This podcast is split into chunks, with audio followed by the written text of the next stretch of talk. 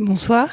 Bienvenue à la BPI pour ce nouveau cycle sur la sociologie du handicap en partenariat avec le programme Handicap et Société de l'École des hautes études en sciences sociales. Je suis très heureuse d'initier ce cycle avec à mes côtés Isabelle Ville, qui a été la conseillère scientifique de ce cycle et qui nous a accompagnés tout au long des trois séances qui vont constituer ce cycle. Avant de laisser la parole à Isabelle, je voulais vous raconter un petit peu la naissance de ce cycle, comment nous est venue l'idée de construire ce cycle autour de la sociologie du handicap. Il est parti de la bibliothèque et des bibliothécaires qui ont décidé de rassembler un fonds de livres qui étaient tous consacrés au handicap, soit d'un point de vue historique, anthropologique, philosophique et sociologique. Donc aujourd'hui, vous avez dans la bibliothèque un petit fonds encore très très important, mais suffisamment pour donner davantage de visibilité à la question du handicap dans notre société aujourd'hui. Je vais laisser la parole à Isabelle qui va vous présenter l'ensemble du cycle avant de revenir ensuite plus précisément sur nos invités et l'objet de cette première séance. Merci Geneviève. Et d'abord, je tiens à remercier la Bibliothèque publique d'information d'avoir permis effectivement la, réalisation de ce cycle donc dédié euh, aux sciences humaines et sociales euh, du handicap. Euh, c'est-à-dire que la sociologie sera effectivement bien représentée, mais également d'autres disciplines comme l'histoire, l'anthropologie, la philosophie également. alors la recherche en sciences sociales sur le handicap, c'est considérablement développé au cours des 10 à 15 dernières années en France. évidemment, nous ne prétendons pas en faire le tour en trois séances, mais plutôt euh, éveiller à partir des thèmes que nous avons choisi d'aborder un questionnement autour de situations et d'expériences qui, euh, d'une certaine manière, nous euh, concernent toutes et tous à des degrés divers et que nous avons souvent tendance à considérer comme allant de soi. Alors, euh, le fil, enfin l'angle pour cette première rencontre est résolument historique. Euh, il nous a semblé intéressant, en effet, euh, d'interroger nos conceptions actuelles du handicap à la lumière de contextes plus anciens. Et on le fera donc à partir de traces, de représentations, notamment artistiques, de personnes différentes et nous observerons euh, comment ces traces nous parlent et ce qu'elles nous disent du euh, de, mode d'existence de ces personnes et, de leur statut. Euh, certaines de ces différences, ce sont parce qu'elles entravent en fait la possibilité de subvenir à ses besoins en travaillant, se sont finalement constituées comme de un vrai problème public euh, auxquelles des réponses ont été apportées, réponses charitables dans un premier temps, puis légales, assorties de droits, et réponses aussi auxquelles les personnes handicapées elles-mêmes ont contribué par leur mobilisation. Alors, excusez-moi, mais la deuxième euh, séance euh, sera plus spécifiquement dédiée à l'expérience du handicap, expérience dans un environnement euh, trop souvent invalidant, euh, on pourrait dire incapacitant, euh, alors qu'il s'agisse d'obstacles à l'accessibilité, notamment des transports, qu'il ne, faut pas d'ailleurs réduire aux aspects strictement matériels, puisqu'il s'agit de choix de société, de choix politiques et économiques, mais qu'il s'agisse aussi, plus insidieusement, des, des significations, des normes, que certains qualifieraient de, validistes, euh, et d'attentes sociales euh, qui finalement euh, encadrent toute notre vie quotidienne et qui infusent dans nos relations des plus sociales aux plus intimes. Enfin, la troisième séance mettra l'art à l'honneur, et l'art sourd précisément, en tant que levier politique et aussi source d'émancipation. Donc nous voyagerons à travers euh, des œuvres euh, qui sont des, donc des modes d'expression singulières, mais qui euh, récusent en fait le stigmate d'une déficience qu'il faudrait corriger, réparer, notamment à l'aide d'un implant cochléaire. donc qui récuse et qui renverse donc ce stigmate en mettant en partage la, la, richesse créative d'une communauté qui a longtemps été mise au banc de la société. Voilà donc très brièvement euh, la présentation de ce cycle. J'espère qu'il vous intéressera et en tout cas, il vous permettra d'échanger avec nos invités que je laisse maintenant euh, Geneviève vous présenter. Très bonne soirée.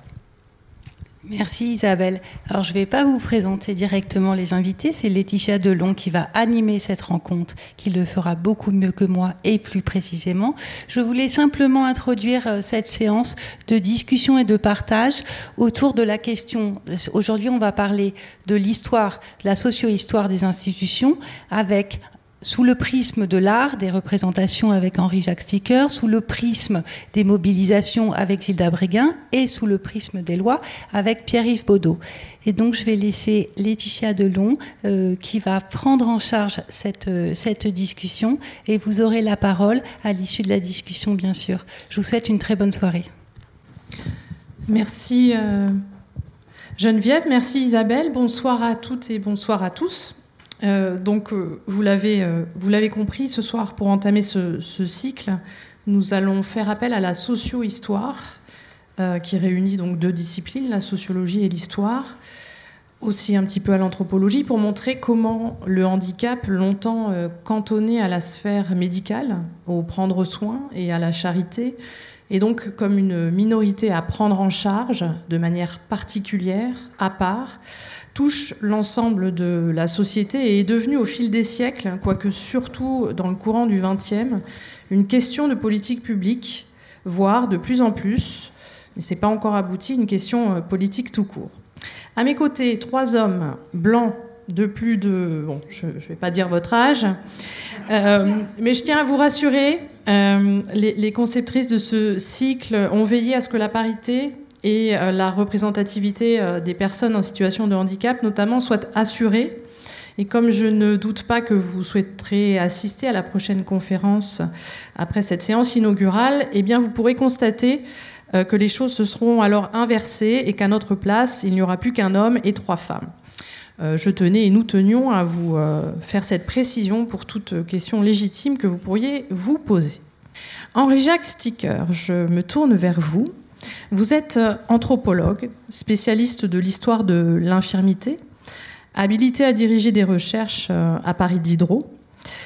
Et vous êtes aussi cofondateur euh, de l'association Alter de recherche européenne sur le handicap et de la revue du même nom. C'est important parce que c'est une référence et je peux dire que vous êtes quand même une, une référence pour tous les chercheurs français qui s'intéressent au handicap et ce que m'ont confirmé les, messieurs qui sont à côté de moi. Alors, nous allons nous intéresser à, l'art et au handicap, mais plus précisément, parce que l'art c'est vaste, à la peinture. Comment le regard des peintres sur le handicap a-t-il évolué avec le temps? Nous verrons dans la discussion avec euh, vous, la salle, ce qu'il en est des arts en général, de l'évolution du regard des artistes sur ce que l'on nomme aujourd'hui le handicap. Mais comme le temps est quand même limité, je me restreindrai à la, question de la peinture. Je rappellerai pour euh, débuter que euh, dans la haute antiquité, c'est en Égypte qu'on trouvera, qu'on trouve, pardon, une certaine abondance des représentations d'infirmes, puisque les dieux euh, de l'Égypte sont eux-mêmes parfois infirmes. Par contre, la période euh, grecque et romaine n'en contiennent pas beaucoup, parce que de toute façon, l'esthétique se portait vers un certain idéal du corps humain. Le Moyen Âge chrétien est assez prolixe, mais je dirais pour aller vite que la sémiologie dont il est question est une sémiologie surnaturelle, parce que toute infirmité, même les plus graves, se rapporte à soit à ce que Dieu nous demande de faire, soit à ce qu'il manifeste lui à travers l'infirmité. Euh, et donc, euh, il s'agit toujours d'un rapport à la transcendance. Et vous avez un exemple emblématique de tout cela dans la fameuse crucifixion de Grunenwald, euh, dans son fameux triptyque, qui résume, à mon sens, à lui seul, la, vision médiévale des infirmes. Je crois que le Jardin des délices de Jérôme Bosch achève le, le Moyen Âge, parce que là, il n'y a plus de signification transcendante, il n'y a plus que des significations qui se renvoient euh, continuellement les unes aux autres. Donc à mes yeux, Bush achève le Moyen Âge. Euh, par contre, avec Bruegel, l'ancien, nous entrons dans notre modernité ou dans notre pré-modernité. Et je vous mets euh, là, pour l'instant, un tableau de Bruegel l'Ancien, qui se trouve d'ailleurs au Louvre, ici, euh, pas loin de nous, que vous pourrez toujours aller voir. Et je n'ai pas le temps, évidemment, de faire une analyse très, très fouillée, euh, comme je l'ai fait dans un ouvrage. Disons, en étant bref, que Bruegel inaugure une longue tradition qui montrera à travers les infirmes l'infirmité du monde humain, miroir de tous les maux de notre humanité, mal de la pauvreté qui est ici euh, représentée, mais euh, qui est une sorte de dérision de tous les corps sociaux constitués, ces infirmes qui sont rejetés, euh, qui sont comme soufflés vers la droite et la sortie, mais ils emportent tous les signes de la société, leurs chapeaux, leurs grimaces, etc. Après ça, euh, il faudrait parler assez longuement de, des misères de la guerre. Chez Jacques Callot, par exemple, euh, chez Goya ensuite, et j'y viendrai tout à l'heure, chez un quasi moderne, enfin, un contemporain tout à fait, puisqu'il est mort au milieu du siècle dernier, qui s'appelle Otto Dix. C'est encore chez Velázquez le retournement de l'infirmité euh, pour montrer la décomposition plus ou moins invisible du pouvoir. Bref, euh, il y a comme un, premier schème là, que j'ai appelé d'ailleurs le retournement, euh, même si la dérision bouffonnante de Bruegel n'est pas évidemment la même euh, que celle de Velázquez ou la, stigmatisation des rôles sociaux chez Callot. Je vais euh, là, ben, il faut que j'aille vite, donc avec Bruegel, il y a un premier courant, si vous voulez, qui est très important, mais qui est encore une fois essentiellement centré sur l'infirme représentant tous les mots qui nous habitent, notamment les mots sociaux. Je mets un deuxième là, je saute évidemment les...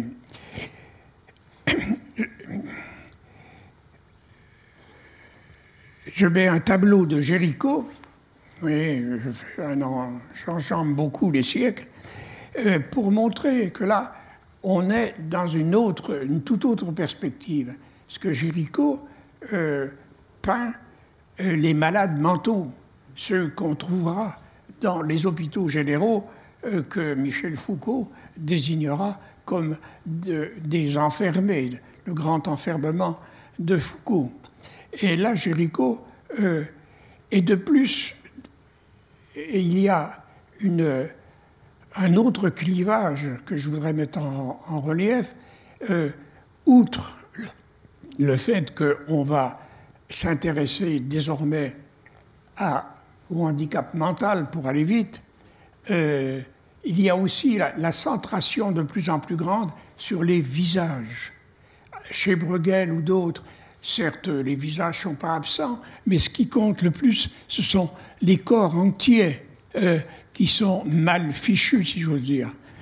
Euh, ici, on, le regard pénètre à l'interne, à l'intérieur de notre euh, humanité.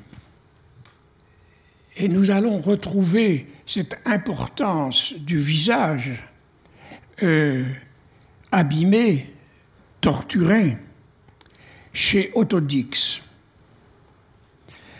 Alors je vous ai mis un premier tableau d'Autodix, euh, qui est un tableau qui a été détruit par les nazis, et on peut comprendre pourquoi, puisque c'est non seulement la dérision, hein, mais c'est la révolte, parce que tous ces euh, euh, infirmes qui ont qui n'ont plus de pieds, qui n'ont plus de mains, et il y a l'indication au-dessus du cordonnier Schumacher.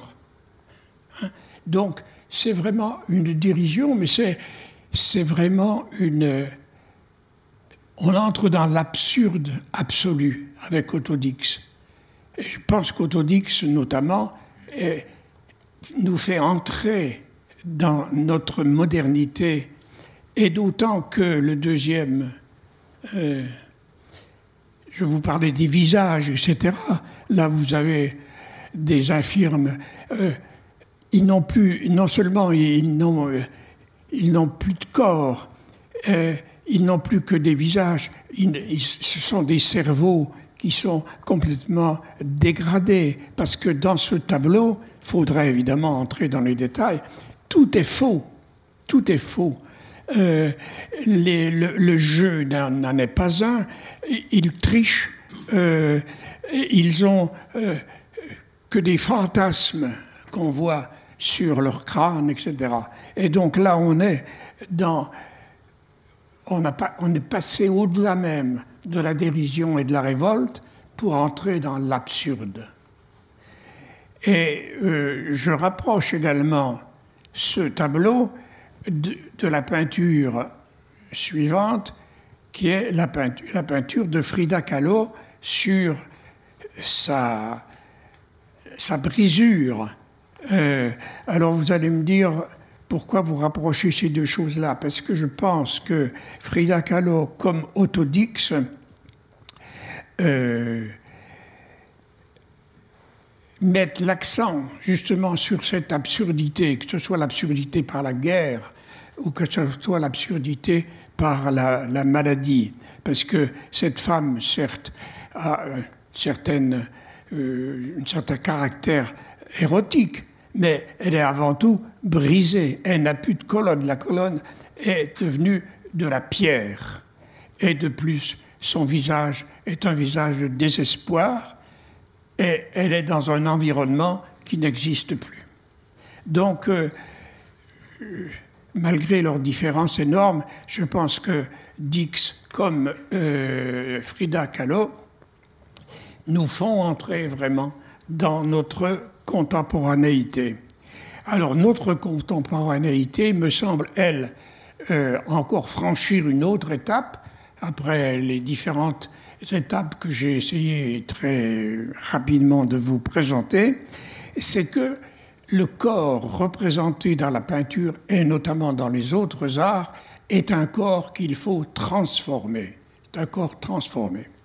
Euh, et je vous cite là une, une phrase de Simone Korse-Sauce dans un, article qu'elle avait écrit dans la revue euh, Alter.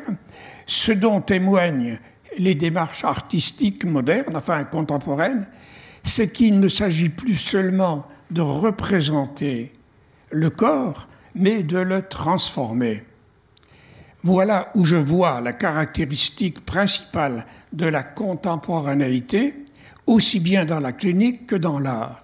Le corps ayant perdu sa sacralité, s'éloignant de ses déterminismes biologiques, n'étant plus vécu comme un destin,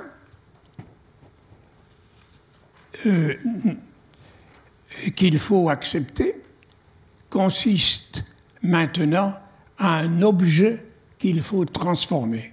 Et je rapproche bien sûr cette transformation du corps correspondant à ce qu'on a euh, pensé à travers les disability studies.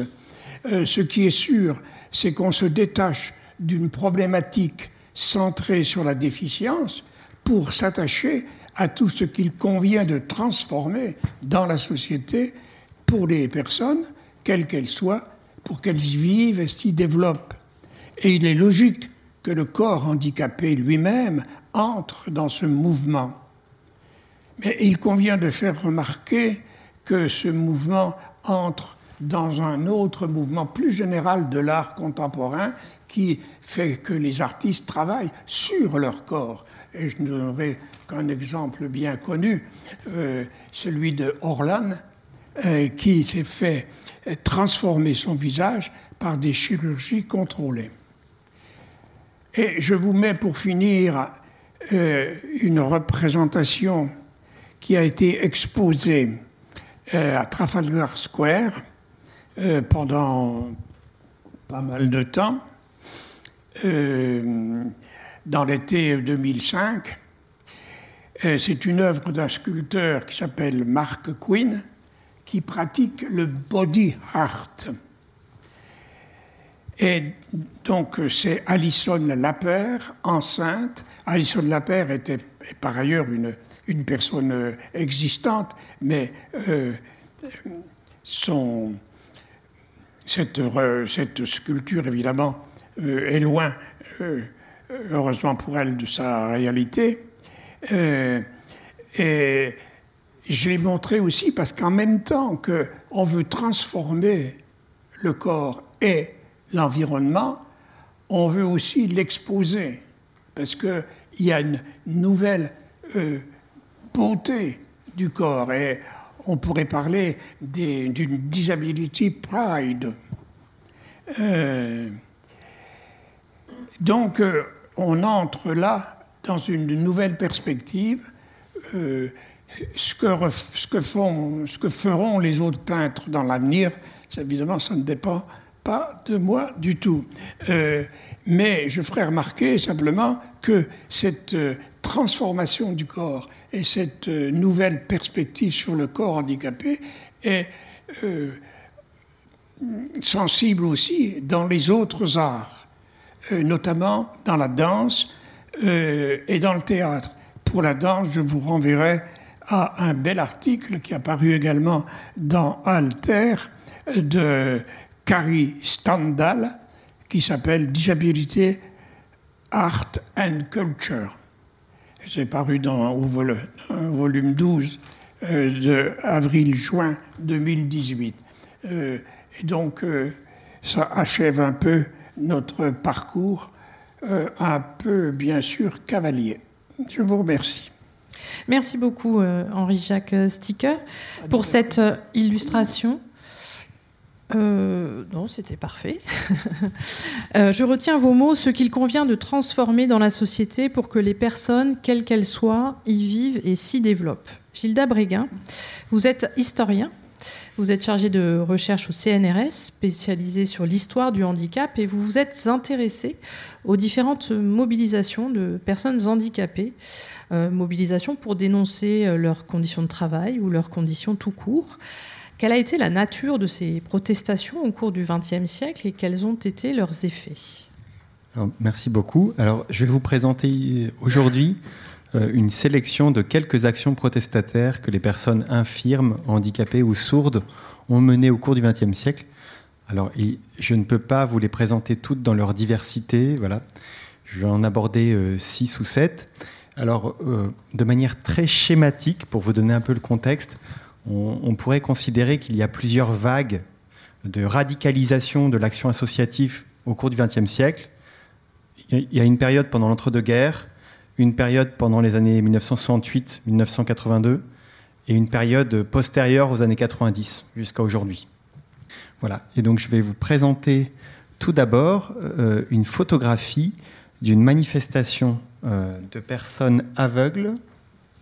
Et alors, euh, pour vous redonner un petit peu le contexte, en fait, pendant la période de l'entre-deux-guerres, on observe une multiplication du nombre d'associations de mutilés de guerre, mais aussi d'aveugles, de personnes sourdes, de personnes tuberculeuses ou des accidentés du travail.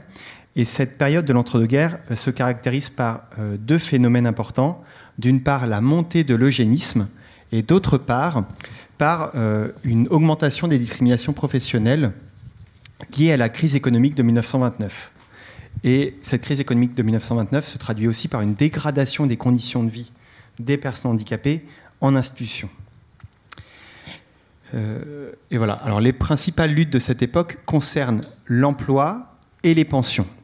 Et là, je vous présente euh, une manifestation euh, de quatre jeunes étudiants aveugles qui se déroule le 4 mai 1939 devant l'Institut national des jeunes aveugles et ces quatre jeunes étudiants, en fait, contestent un décret qui a été publié quelques semaines auparavant et qui les empêche d'accéder au poste de chef et de sous-chef d'atelier au sein de l'Institut national des jeunes aveugles. Parce que le décret précise que les, ceux, qui ont ceux, qui ont moins de 5 dixièmes de vision ne peuvent pas concourir euh, à ces postes-là. Et donc c'est très intéressant de mon point de vue parce qu'en fait, les personnes aveugles, tout comme les personnes sourdes, sont victimes euh, de discrimination professionnelle euh, à l'embauche pour un certain nombre de postes euh, dans l'administration et dans l'enseignement notamment depuis les premières décennies du XXe siècle.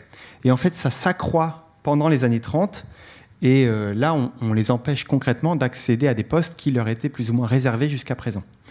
Mais on, dès les années 1900-1910, en fait, on dévalorise progressivement euh, les capacités. Euh, enfin, on, dit que les aveugles ne sont pas capables de bien enseigner aux jeunes aveugles parce qu'ils ne sont pas capables de les surveiller. Et donc, on dévalorise leurs capacités euh, professorales et, et, voilà, on les exclut de l'enseignement spécialisé, puis de l'accès au poste d'enseignant du secondaire, et là, au poste de, de, direction en fait, des ateliers de travail. Euh, voilà, et donc cette euh, manifestation euh, ne va pas aboutir à un succès. Voilà, ils ne vont pas réussir à, faire casser le décret, mais en fait, c'est une enfin, c'est un recours en justice qui va faire tomber le décret quelques années plus tard. Je voudrais aussi vous présenter par la suite une autre mobilisation. Ce sont les, mobilisations des travailleurs aveugles et notamment des ouvriers et des ouvrières aveugles euh, de l'Institut du Val-Mandé. Euh, en fait, à cette époque-là, tous les ouvriers et les ouvrières aveugles étaient payés à façon. Ils étaient payés à la pièce et on les payait moins cher que les barèmes syndicaux. Parce qu'on considérait qu'ils étaient des assistés par le travail et non des travailleurs ordinaires. Et donc, mais à l'époque, ils étaient aussi logés, nourris et blanchis par les associations qui les employaient.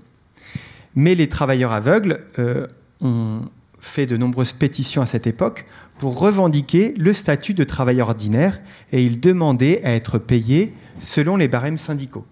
Et ils ont obtenu le soutien de certains syndicats, notamment le syndicat de la tabletterie, mais ils n'ont pas obtenu pour autant euh, la reconnaissance de travailleurs ordinaires parce que la direction de l'institution a réaffirmé le fait qu'ils étaient des assistés par le travail et non des travailleurs ordinaires. Voilà. Alors maintenant, on va passer euh, assez rapidement aux années 50 euh, et 60.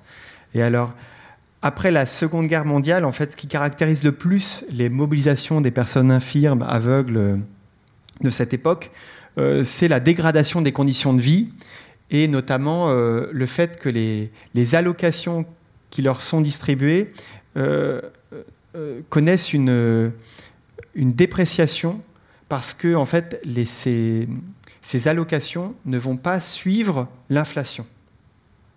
Elles ne sont pas corrélées à l'inflation et donc chaque année, ils perdent en euh, conditions de vie.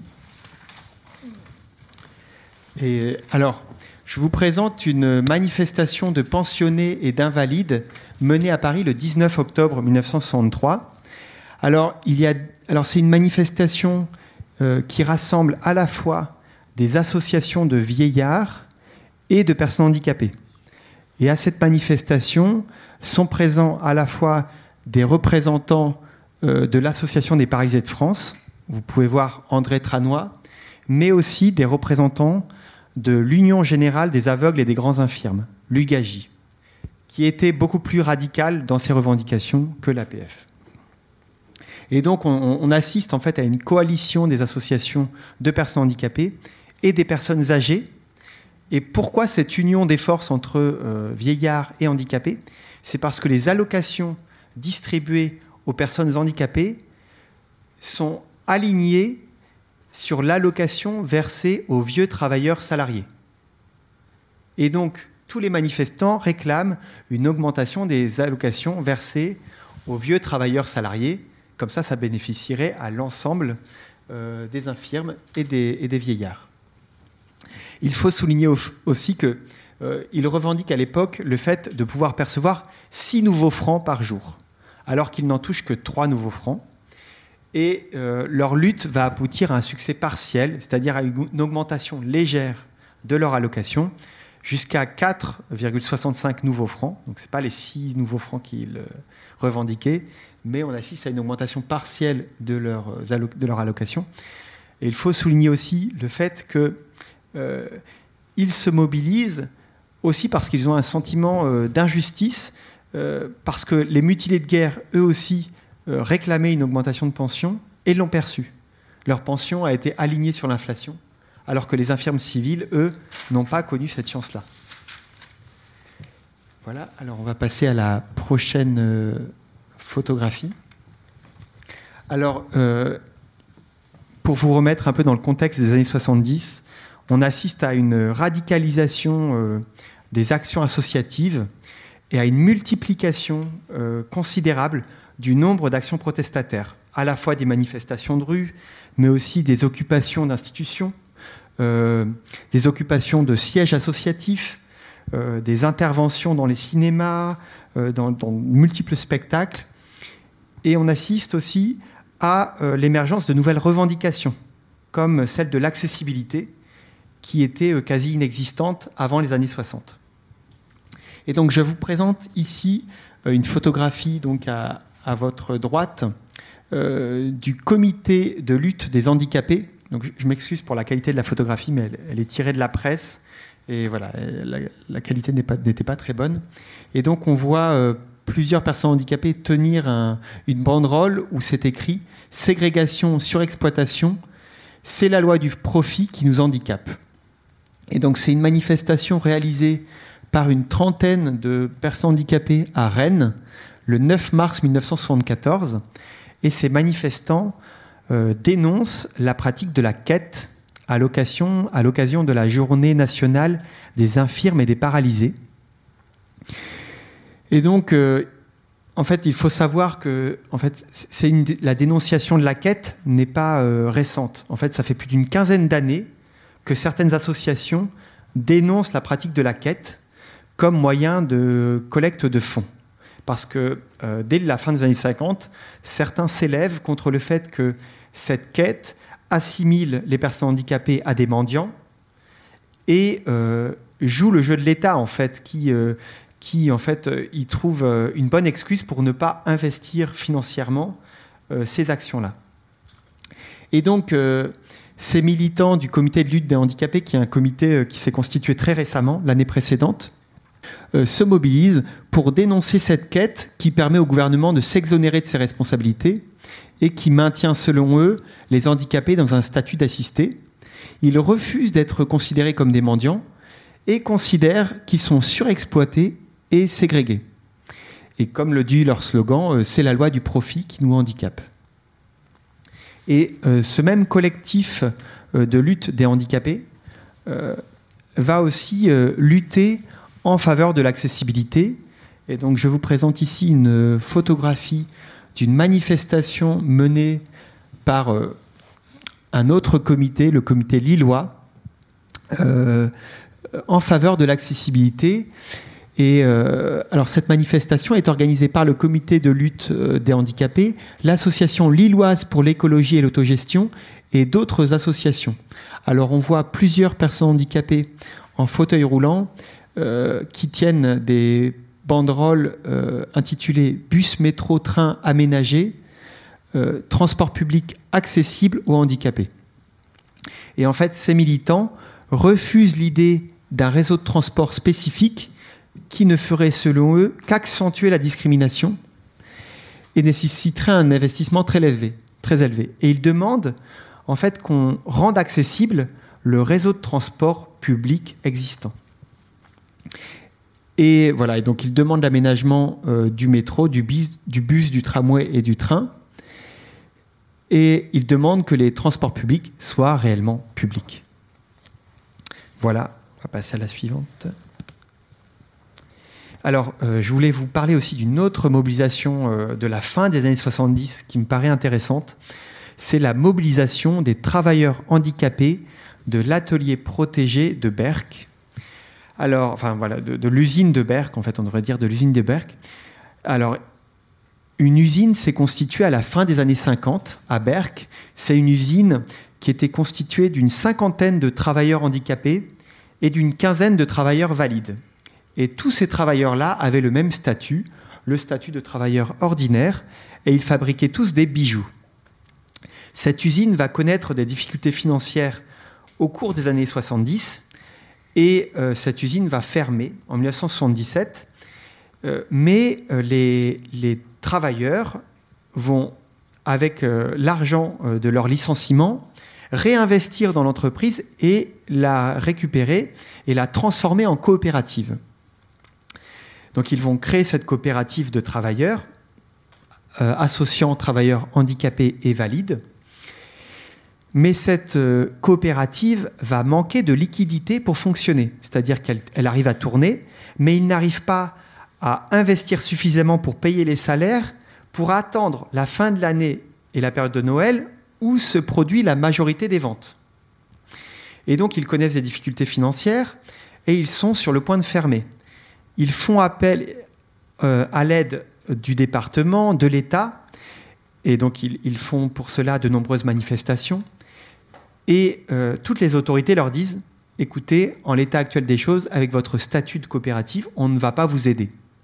Mais si vous vous transformez en atelier protégé et que vous excluez tous les travailleurs valides, et vous acceptez le statut de travailleur handicapé en atelier protégé, on vous subventionne mais les travailleurs handicapés et les travailleurs valides de la coopérative refusent catégoriquement ce statut-là. Et donc, euh, et donc je, vous, donne euh, une citation euh, de Monique Lièvre, une des militantes handicapées de l'usine coopérative, qui va parfaitement témoigner auprès du journaliste qui l'interviewe de leur motivation et de leur indignation face à la proposition de l'État. Et donc, Monique Lièvre déclare L'atelier protégé, on le refuse.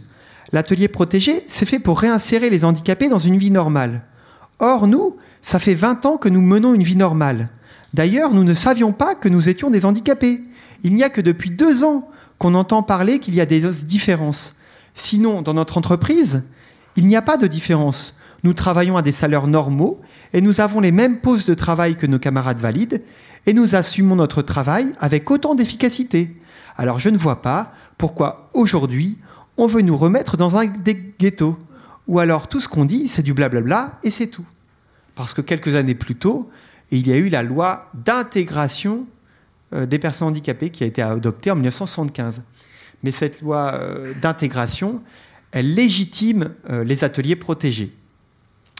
Et elle, elle légitime aussi l'idée d'insertion individuelle dans l'emploi ordinaire mais à l'instar de beaucoup d'autres pays occidentaux, l'État français va refuser euh, de soutenir l'idée d'une intégration collective dans le milieu du travail ordinaire. Voilà. Donc on va passer à la suivante. Et donc maintenant, on passe aux années post-90. Euh, et de mon point de vue, euh, toutes les mobilisations postérieures aux années 90 en fait, sont marquées par une plus grande visibilité des corps, un plus grand jeu de couleurs aussi. Dans les années 2000-2010, on voit que la plupart des manifestations de personnes handicapées recourent à des jeux de couleurs, recourent à beaucoup plus de symbolisme, à beaucoup plus de théâtralisation, parce qu'en fait, il y a le fait que les médias euh, soient présents joue beaucoup en fait dans, cette spectacularisation de la lutte. Je vous présente ici une manifestation des sourds en colère le 20 novembre 1993 à Paris. Alors les sourds en colère, c'est une association qui, a, qui a été créée récemment, un mois auparavant, et qui rassemble des sourds qui souhaitent lutter euh, pour obtenir l'arrêt des implantations cochléaires sur les enfants. Alors il faut savoir qu'il existe des implantations cochléaires depuis les années 70, mais que les implantations cochléaires se multiplient sur les enfants au début des années 90, et parce que les, médecins otorhinopharyngistes euh, souhaitent généraliser ces opérations-là et euh, il souhaite euh, considérer ces opérations-là comme des opérations euh, qui ne sont plus expérimentales, mais chirurgicales. Et ces manifestants sourds considèrent que c'est une atteinte en fait à leur, c'est une atteinte à leur existence, tout comme l'oralisation ou l'interdiction de la langue des signes, qui en fait était une menace existentielle à leurs yeux euh, les implantations cochléaires pédiatriques euh, ne reposent pas sur le consentement de l'enfant et euh, visent à anéantir l'identité sourde. Et donc, ces jeunes assimilent dans leur slogan et dans leur pancarte cette implantation cochléaire à un génocide. Et, et, en fait, ils mettent en avant la figure du cobaye dans les pancartes euh, lors de la manifestation. Voilà, et donc il considère que ces implantations euh, cochléaires visent à les normaliser et il s'élève contre, euh, contre ces implantations. Voilà, bah, je vous remercie beaucoup. Donc c'était une sélection. J'en ai oublié bien d'autres, mais voilà. On aura l'occasion sûrement d'en reparler un petit peu après. Merci beaucoup Gilles Dabriguin. Et en effet, 30 ans après, ce sujet hein, de l'implant cochléaire continue à faire débat dans, le milieu sourd. Pas d'avancée, donc on l'a vu avec vous, sans, combat, sans mobilisation. Pierre-Yves Baudot, vous êtes euh, professeur de sociologie à l'université Paris-Dauphine. Euh, nous avons parlé donc des représentations de l'infirme, des revendications euh, des personnes sourdes ou aveugles. Mais selon vous, le handicap, c'est aussi tout simplement et avant tout peut-être une catégorie administrative. Est-ce que vous pouvez nous préciser pourquoi et nous dire les conséquences finalement de cette euh, catégorisation des personnes handicapées? Oui, merci. Merci beaucoup. Oui, donc quand, je dis que le, handicap est une catégorie administrative, je cherche à dire que euh, euh, du point de vue du vécu et du ressenti des, individus, les situations de handicap peuvent être extrêmement diverses. Et que il est parfois difficile, quand on collecte des récits de vie de, personnes handicapées, d'imaginer des, points de, comparaison ou de convergence euh, entre, des situations qui peuvent être extrêmement euh, variées, entre le fait euh, d'un handicap inné et d'un handicap acquis uniquement une fois passé l'âge de la retraite, un handicap acquis dans un accident de travail ou dans un accident de la route. C'est-à-dire que les situations vécues peuvent être extrêmement, extrêmement diverses. Ça ne veut pas dire qu'il n'y a pas quelque chose de commun, mais en tout cas, du, l'un des ressentis euh, immédiats quand on commence à travailler sur le sujet, c'est de se dire qu'il y, a beaucoup de situations de handicap, et il y a peut-être même tellement de situations de handicap qu'il n'y a pas grand-chose finalement qui, euh, qui unifie cette catégorie. Et l'un des éléments qui unifie cette catégorie, c'est que euh, au cours du XXe siècle, euh, c'est progressivement euh, inventé une action publique, des politiques publiques à destination des, personnes handicapées. En 1975, la loi dit en faveur des personnes handicapées, ce qui témoigne bien aussi de la place qui est concédée. Mais en tout cas, il y a une action publique qui se met en place à destination des, des personnes handicapées. Et cette action publique, comme n'importe quelle action publique en, réalité, c'est une catégorie qui est euh, extrêmement floue euh, et qui, a priori, ne veut pas dire grand-chose. C'est-à-dire qu'elle elle réunit euh, différentes histoires et, et se différencie d'autres histoires. Alors, elle réunit différentes histoires. C'est tout d'abord, elle réunit trois histoires essentielles. Un, l'histoire des, accidents du travail, des accidentés du travail. Depuis la loi d'avril 1898, donc un, système d'assurance euh, contre les accidents du travail pour couvrir le risque accident du travail a, été mis en place. Et euh, les accidentés du travail, donc, vont pouvoir bénéficier dans des proportions euh, qui restent et qui sont d'ailleurs toujours euh, très inférieures à, ce qui est, à ce qui est visé. Hein. Voilà, les, accidentés du travail vont, être, vont pouvoir être assurés alors qu'auparavant, ils étaient considérés comme responsables de leur situation et que donc c'était à eux de continuer à subvenir à leurs besoins. Là, ces accidentés du travail, on conçoit qu'ils ont acquitté une dette parce qu'ils ont contribué par euh, la blessure de leur corps à produire la richesse de la nation. Et donc la nation leur doit quelque chose pour avoir contribué à, produire cette richesse. La deuxième histoire, c'est l'histoire de la, de la Première Guerre mondiale, avec euh, euh, l'arrivée dès l'hiver 14-15 et surtout à partir du printemps 1915 d'un nombre considérable de mutilés de guerre qui reviennent du front et parfois privés euh, de leurs bras, de leurs membres, euh, de leurs poumons, d'une partie de leur visage. C'est la fameuse thématique des, gueules cassées. Et dès 1915, donc, les pouvoirs publics sont confrontés à une situation euh, très particulière qui est une augmentation phénoménale du nombre de, donc, de mutilés, mutilés qui ne peuvent pas être considérés comme responsables de leur situation. A priori, ils ne l'ont pas fait exprès. et la dette de la nation, la l'impôt du sang, euh, la dette de la nation est considérable et donc euh, va se mettre en place une action publique pour permettre à ces mutilés de guerre d'accéder à l'époque à des formes de médecine de réadaptation à des ateliers protégés qui vont être euh, créés euh, dès 1915.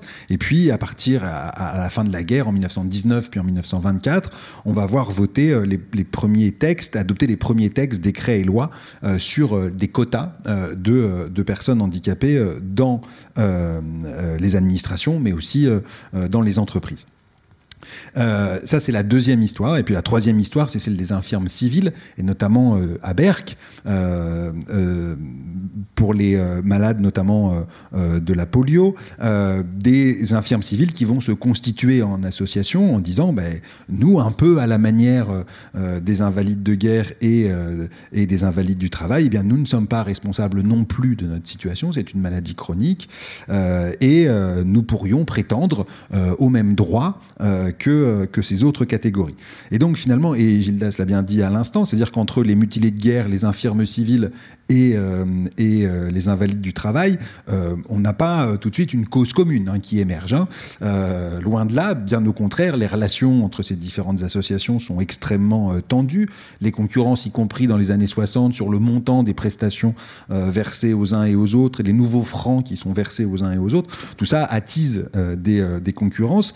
Et il y a un élément qui va venir euh, associer ces différentes histoires, c'est finalement un guide barème euh, qui a au départ été pensé euh, pour les invalides du travail et qui va ensuite être appliqué aux invalides de guerre, puis appliqué aux infirmes civiles, qui va un, guide barème d'évaluation des déficiences et incapacités de l'adulte, qui va être appliqué aux trois catégories et qui va faire que même si on considère que les causes ne sont pas équivalentes et même si on considère que les dettes ne sont pas équivalentes, eh bien, euh, on va considérer que ces personnes peuvent être traitées euh, par l'action publique de la même façon.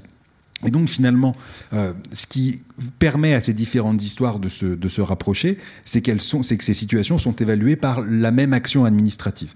Et en 1975, quand la loi euh, consacre l'existence des personnes handicapées, euh, il y avait le, premier terme apparaît dans les années 50 euh, dans une loi de, sur le, les, les, les, travailleurs handicapés, mais la première fois que ça devient un substantif, c'est donc en 75 dans la loi de 75. Eh bien, cette loi, en fait, elle généralise l'usage du barème aux différentes catégories de personnes qui sont considérées comme handicapées, adultes comme enfants.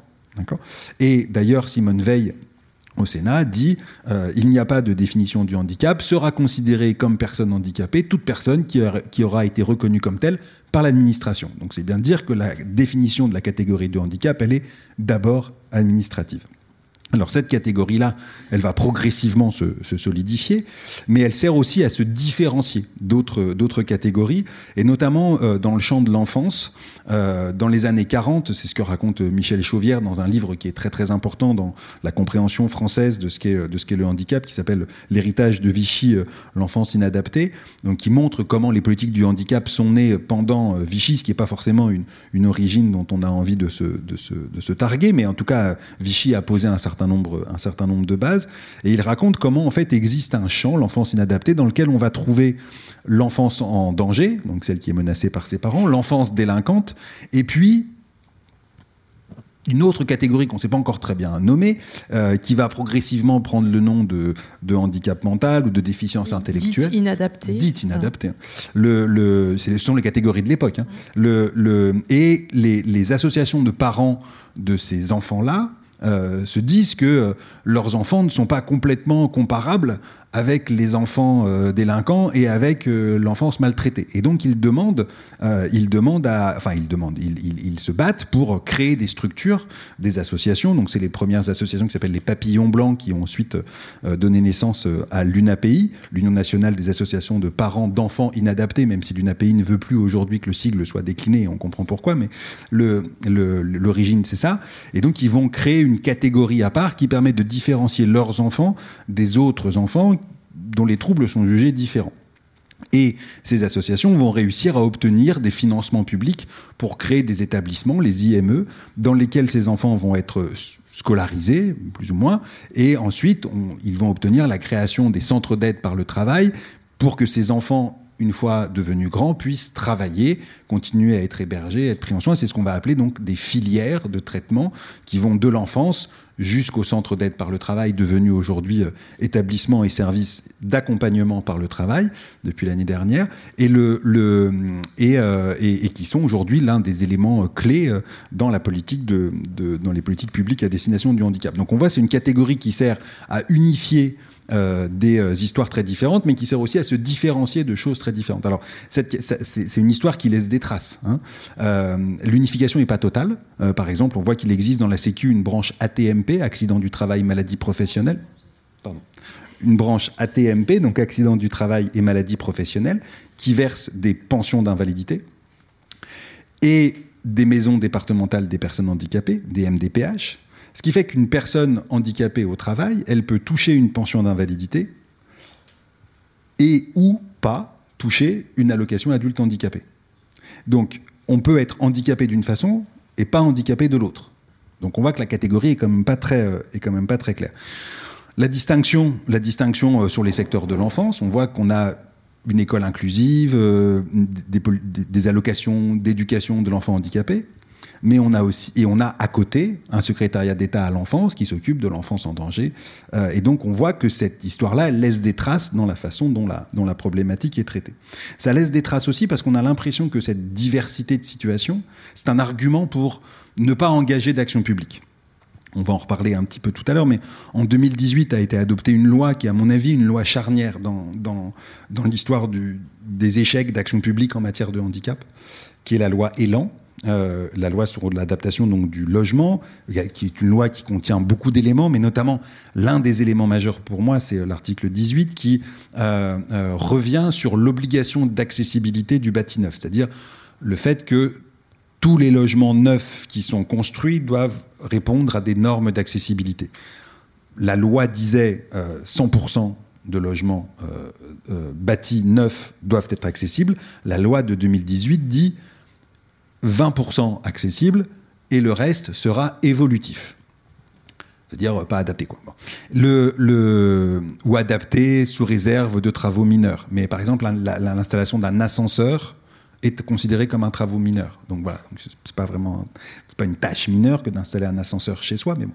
Le, le, et l'un des arguments qui est mobilisé euh, euh, dans les débats parlementaires, c'est de dire, bah, de toute façon, aucun logement ne peut être complètement accessible, puisque les situations de handicap sont tellement diverses, on ferait mieux de dire euh, adaptation et visitabilité, parce que ça permet de s'adapter à toutes les situations possibles. Et donc finalement, la diversité de la catégorie est un argument qui se retourne contre la catégorie elle-même, pour dire finalement on peut rien faire, parce que nos publics, nos, cibles sont trop variées. Donc on voit que ce- cette, diversité, il faut la prendre en considération. Après ça, ce, qu'on peut dire ensuite, c'est que même si cette catégorie est très diverse, elle fait l'objet d'un travail d'homogénéisation. Ça veut dire que on a une catégorie qui regroupe des acteurs aux intérêts euh, extrêmement euh, variés, des acteurs syndicaux, des associations gestionnaires, des euh, mobilisations de personnes directement concernées, des enseignants. Enfin voilà, on a, une profusion d'acteurs qui ont tous des intérêts un peu bizarres et le flou de la catégorie va permettre de tenir cette catégorie. Mais ça n'empêche pas ces différents acteurs d'avoir la volonté d'orienter le sens de la catégorie. Et donc on voit par exemple, on voit par exemple que euh, dans la discussion sur la loi du 11 février 2005, donc qui est la grande et la dernière grande loi euh, sur le handicap, qui a été présentée comme un, élément euh, crucial de transformation, la France change, etc. Euh, même si beaucoup de promesses euh, n'ont pas été tenues et si beaucoup de batailles sont, désormais perdues, mais dans cette, discussion sur les articles de la loi, il y a un, un, un parlementaire qui va proposer un amendement demandant à ce qu'il n'y ait qu'une seule association représentative de personnes handicapées. En disant, voilà, il faut que les personnes handicapées ont qu'à élire entre elles une association, et puis cette association, ce sera l'intermédiaire euh, pour les pouvoirs publics. Comme ça, au lieu d'en avoir euh, plus d'une centaine, euh, au moins, au moins, euh, eh bien, on n'en aura qu'une, et ce sera quand même plus facile pour nous. Donc, on a une volonté. Voilà. Alors évidemment, ça posait tout un tas de problèmes parce qu'il fallait faire élire ces représentants par des personnes handicapées. Or, les seules personnes élues et représentantes de la nation, ce sont les parlementaires, et donc les parlementaires ont dit, bah, on ne peut pas faire émerger d'autres personnes qui pourraient se targuer d'être des représentants d'une partie de la souveraineté nationale. Bon, et donc l'amendement a été euh, assez vite, euh, assez vite retiré, évidemment. On a aussi du côté associatif une volonté d'homogénéisation. Par exemple, l'une des principales associations de personnes handicapées, l'APF, l'Association des paralysés de France, a récemment euh, adjoint à son, euh, à son titre, à son logo, a adjoint le slogan France Handicap avec peut-être la volonté de ne s'appeler plus désormais que France Handicap. Ce qui est là aussi une volonté de dire euh, euh, c'est moi qui représente les, personnes handicapées, ce qui, je vous laisse deviner, est assez mal forcément perçu par les autres associations du, du champ. Euh, on a un travail d'homogénéisation aussi. on a un travail d'homogénéisation aussi euh, du côté des associations euh, militantes euh, qu'on appelle euh, et qui s'appellent aujourd'hui des associations anti-validistes et qui euh, utilisent la notion de ou qui font référence et qui mobilisent cette notion de, de, validisme pour dire que en dépit de la de, de l'énorme diversité des situations vécues et là je fais référence à ce que je vous disais tout à l'heure au tout début en disant il y a, beaucoup de différences, mais il y a peut-être quelque chose qui serait un point commun. Et ce point commun, ce serait que euh, les personnes handicapées, eh bien finalement, elles, elles sont toutes sujettes euh, d'une même oppression. Oppression qui s'appellerait validiste, de la même façon qu'il existerait pour les personnes racisées une oppression raciste ou pour les femmes une oppression sexiste. Euh, euh, et d'ailleurs, euh, c'est pas du tout un hasard parce que cette notion de validisme, elle a été forgée euh, aux États-Unis. Euh, dans les années 70, à un, moment où euh, euh, les, différents mouvements pour les droits civiques, euh, donc mouvement des femmes, mouvement des gays et lesbiens, euh, mouvement euh, des personnes handicapées, etc., ces différents mouvements pour la paix, ces, ces, différents mouvements pour les droits, étaient en, en, en, très forte, en très forte relation, notamment. On va, on va, on va justement parler après, pour faire un peu d'histoire transnationale. Donc je vais, je vais, mais c'est l'occasion. Oui, il, y a, il y, a un très bon documentaire qui s'appelle Creep Camp, qui, mm -hmm. est, qui, est, diffusé sur une chaîne, enfin sur un, un, un un provider, de, voilà, une plateforme, euh, dans lequel on voit la, la figure de, de, Judith Eumann, qui est décédée euh, euh, jeudi et qui a eu un rôle euh, déterminant dans l'émergence de cette relation. Et, et, et, ça se débouche sur l'occupation d'un bâtiment fédéral à San Francisco en, en 74. Et, et, on voit le rôle des Black Panthers, par exemple, dans le soutien logistique à cette mobilisation-là. Donc c'est pas du tout un hasard que ces, que ces, que ces euh, notions circulent. Et cette notion de validisme, cette notion de validisme, elle, elle permet de dire, eh en dépit de la diversité des situations vécues, eh bien, quel que soit en réalité son niveau de patrimoine, de revenus, son genre, sa race, etc., une personne handicapée, à partir du moment où elle est handicapée, va être l'objet de cette même oppression. Alors évidemment, entre l'intention gouvernementale d'unification associative, l'intention associative de monopolisation de la parole et, euh, et, euh, et la, perspective en termes de validisme, on s'aperçoit que la catégorie du handicap ne veut pas dire exactement la même chose. Hein. Euh, mais on, a, on a bien des, tentatives pour dire derrière la catégorie, il y a bien quelque chose qui pourrait être commun, même si ce commun, à chaque fois, on le voit, est l'objet de, de vives controverses et que sur ce point-là, il n'y a pas grand monde qui est, qui est d'accord. Puis dernier point, rapidement, cette catégorie du handicap qui est très, euh, qui est très diverse et qui fait l'objet d'une homogénéisation très inaboutie, elle est elle-même remise en cause. Euh, actuellement, euh, elle a jamais vraiment réussi complètement à, unifier hein, l'expérience vécue, je l'ai déjà dit, mais elle est vraiment là réellement remise en cause. Elle est remise en cause de, plusieurs façons. On a quelques indices de cette, de cette remise en cause. Elle est, elle est remise en cause. Tout d'abord, je voudrais, par exemple, prendre l'exemple d'un rapport qui a été rendu en, en 2018 par euh, euh, celui qui allait, euh, enfin par un député, Adrien Taquet, T-A-Q-E-T, euh, qui est député euh, La République En Marche, qui est devenu ensuite ministre, ministre. Enfin, secrétaire d'État, à l'enfance, justement, et euh, qui avait, quand il est arrivé élu sur l'Assemblée 2017, qui est remplie de, de nouveaux députés, il s'aperçoit que tous ceux qui tenaient la question du handicap n'ont pas été réélus ou n'ont pas cherché à se faire réélire, etc. Et il se dit, bah, la question du handicap, il n'y a personne à l'Assemblée qui s'en occupe. Donc il se met sur la question du handicap et il se bon, il n'est pas, pas ministre en charge du handicap, mais il se dit, il y a peut-être un sujet à prendre. Et il va se mettre à rédiger un rapport qui s'appelle Plus simple la vie, sur le modèle de la série défunte de, France 3, Plus belle la vie, en disant l'objectif, ça va être de simplifier les prestations. Et ça fait écho, évidemment, à tout ce qu'on entend et qui est une réalité hein, euh, sur le parcours du combattant, euh, des parents notamment, euh, ou des personnes handicapées dans leur bataille avec l'administration. Et donc, il va engager ce processus de simplification administrative, processus de simplification administrative. Et donc, pour simplifier, il va dire on va accorder des prestations à vie. Personne n'est contre. C'est très compliqué d'être contre.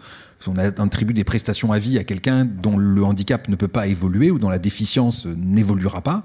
C'est très, très difficile de lui dire non, non, c'est mieux que tu ailles remplir tous les deux ans un dossier à la MDPH.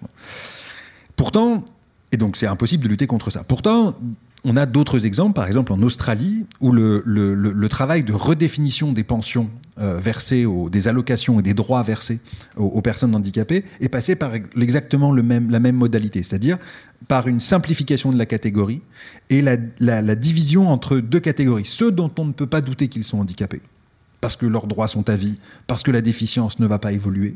Donc eux, c'est sûr, on ne peut pas douter qu'ils sont handicapés.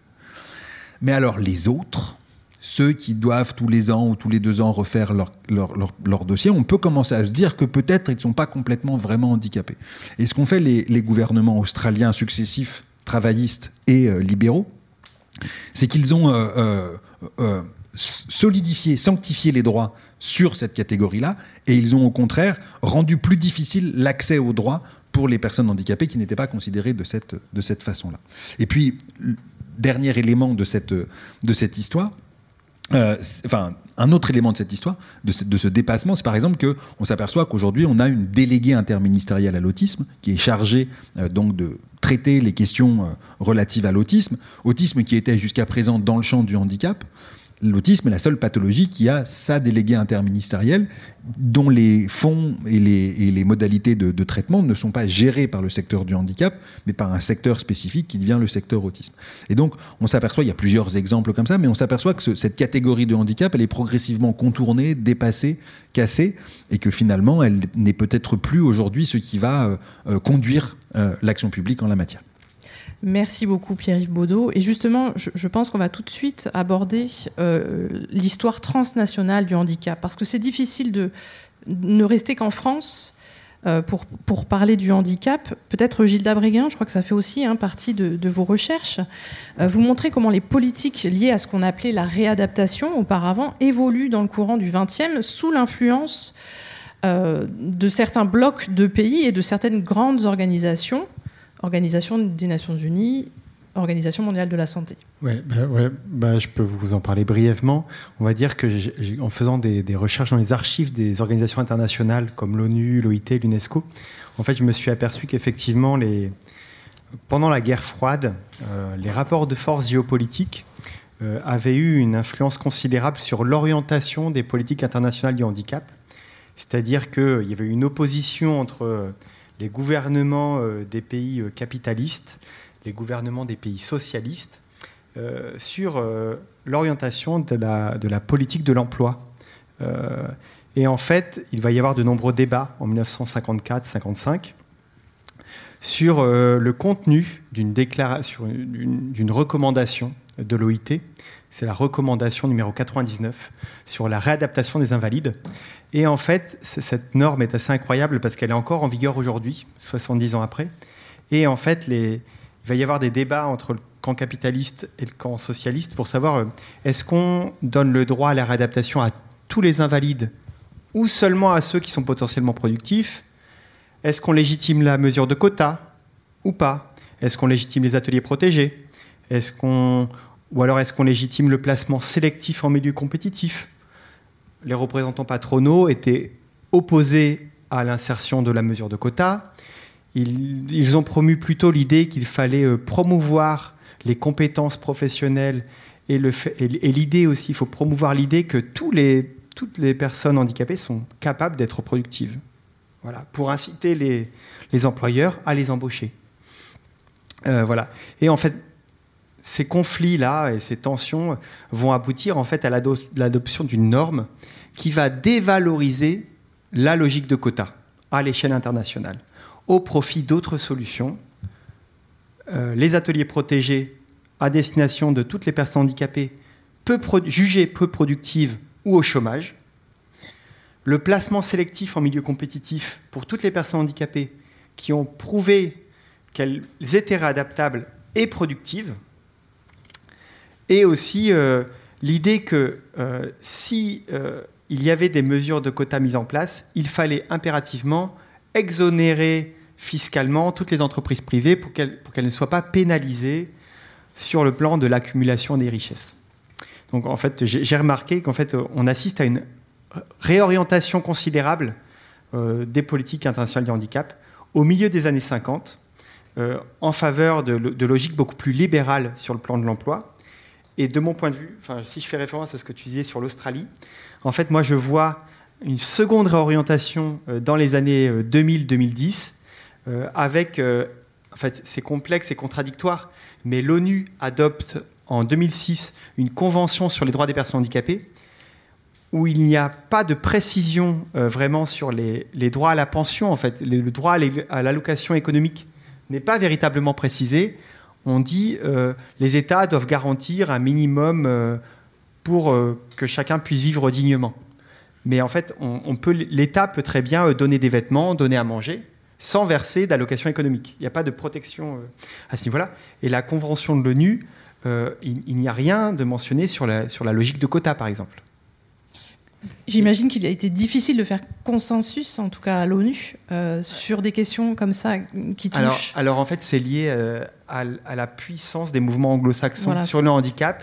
Est-ce que vous pouvez nous en parler un petit peu, qu'on comprenne bien les différences entre les pays sur.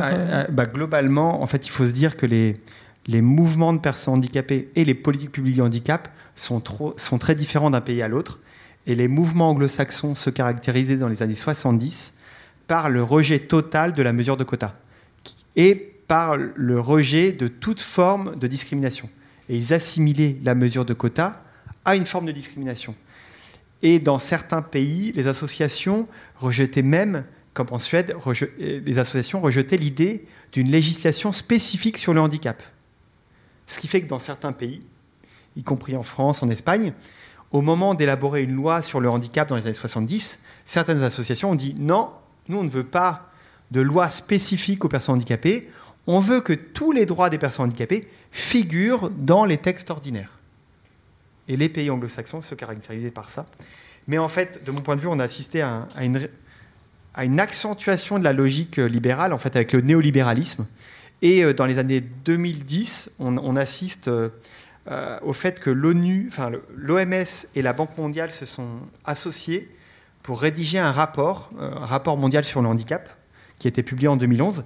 Et ce rapport mondial sur le handicap, il incite notamment tous les gouvernements à réduire le nombre de bénéficiaires des allocations d'invalidité, en considérant que ces allocations versées à un trop grand nombre de personnes sont susceptibles de désencourager les personnes à travailler.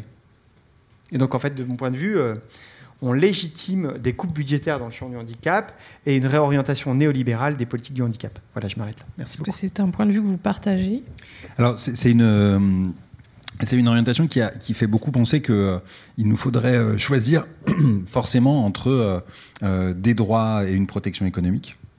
Euh, c'est-à-dire des allocations euh, handicap, et de l'autre côté, euh, le droit de la non-discrimination. Alors il est vrai que les, Anglais, par exemple, en 95, sont allés assez loin dans cette perspective de lutte contre la discrimination, dans la suppression des quotas d'emploi, etc. Ce qui a fait penser aux acteurs français que le deal proposé des droits contre la disparition des protections était un deal qui n'était pas forcément très favorable. Bon. Et ça, ça, a beaucoup permis aux acteurs continentaux, donc les Français, les Allemands, euh, et notamment beaucoup, beaucoup aux Français, euh, de dire notre système de protection, euh, basé sur les quotas, basé sur une allocation spécifique handicap, est un système beaucoup plus protecteur que le système de non-discrimination qui promet des embauches, des emplois, l'absence de discrimination sur le marché du travail, sur le marché du logement, etc et que donc notre système est un peu plus protecteur. Et on est arrivé euh, au début des années 2000 dans la littérature sur le handicap, une controverse assez vive entre d'un côté euh, euh, des Français qui disent le, modèle américain libéral est, est, un modèle qui remet en cause l'État-providence à la française et de l'autre côté des Américains qui disaient votre système d'ateliers protégés, euh, d'établissements, de, euh, euh, de pensions, etc., de quotas est un système paternaliste qui empêche l'émergence des libertés. Et le, le, les termes du débat ont été là. La controverse est quand même assez vive au début des années 2000-2010 sur ce. voilà, il y a quand même des choses qui, se disent, qui sont quand même un peu. et au milieu se trouve cette convention internationale pour les droits des, des personnes handicapées, qui a un espèce de compromis euh, sur certains articles. Certains articles sont beaucoup plus qui orientés. un peu libre, une certaine interprétation. Beaucoup euh... d'interprétations. Il y a quand même des messages qui sont extrêmement forts. Par exemple, sur la tutelle, euh, sur les majeurs protégés, il y a, sur les droits, sur le droit à la participation politique, sur la représentation. Il y a des messages qui sont extrêmement forts et, et qui, pour le coup, euh, voilà, suscitent des controverses, mais sont quand même extrêmement clairs. Et, euh, et de l'autre côté, des articles sur les questions de ressources, notamment, qui sont, et, de quotas, qui sont un tout petit peu moins précis, parce qu'on sent que le compromis est plus, est plus complexe à obtenir. Là, le, le, la, la, problématique qui est la nôtre aujourd'hui en tant que chercheur, mais aussi pour les, pour les personnes militantes concernées, les associations, etc., la problématique qui est la nôtre, c'est comment on fait pour, euh, pour, pour arriver à montrer que le système des droits est un système de protection sociale, c'est-à-dire à, à conjuguer droit et protection sociale. Et en, réalité, les choses sont, sont, pas si compliquées que ça. Ça veut dire qu'on peut tout à fait additionner les vertus des différents systèmes.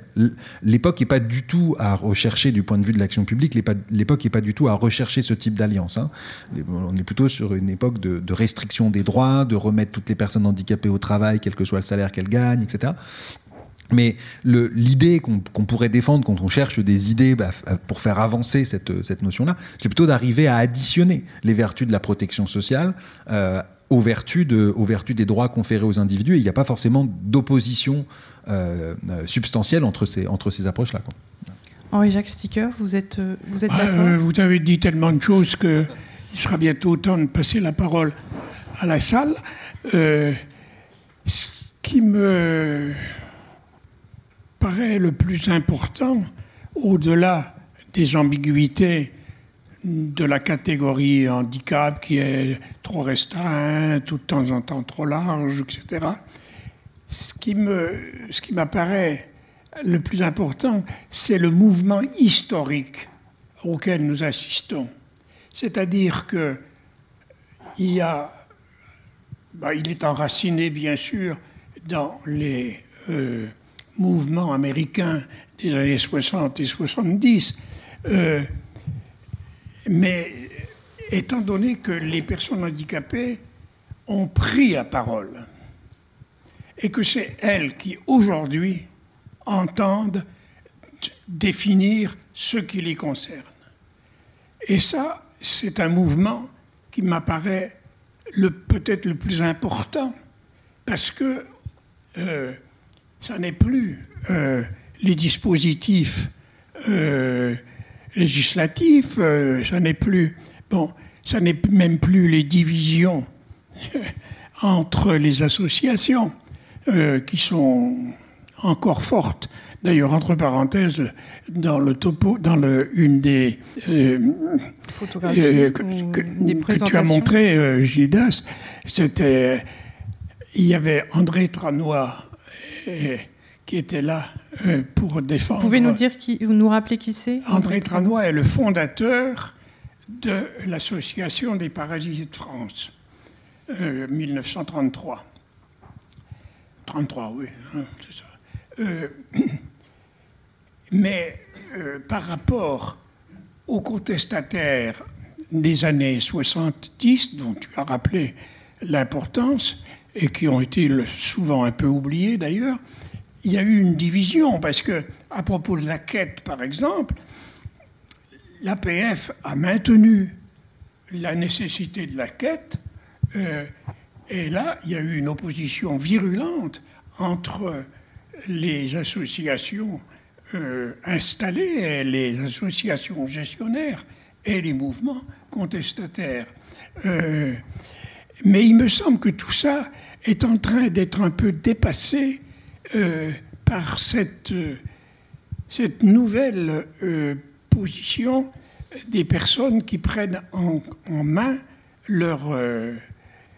et par exemple, ce que tu as dit, Jean-Yves, sur le validisme. Mais le validisme lui-même, au moins dans un de ses courants, il évolue vers le fait que il faut considérer toutes les personnes humaines finalement, et les personnes handicapées entre autres, comme des individus qui se situent sur un, un continuum et que, à ce moment-là, la politique n'est plus tellement une politique de classification, etc., mais c'est une politique de prise en charge de chacun dans son individualité et dans ses caractéristiques. Euh, et, c'est une politique qui se rapprocherait de celle des Suédois, euh, sauf que les Suédois, ils, en ont, ils, ont rogné beaucoup leur, euh, euh, législation du départ. Mais il me semble que là, on est devant un nouvel horizon euh, et que toutes nos catégories euh, vont devoir être complètement remises sur les, sur les rails et, que, et notamment celle de handicap qui va être oubliée à mon avis. Très bien, je vous remercie beaucoup, messieurs. On va prendre quelques questions dans la salle. N'hésitez pas à vous exprimer si vous voulez euh, des précisions et des éclairages. N'ayez pas peur. Hein, allez-y, allez-y.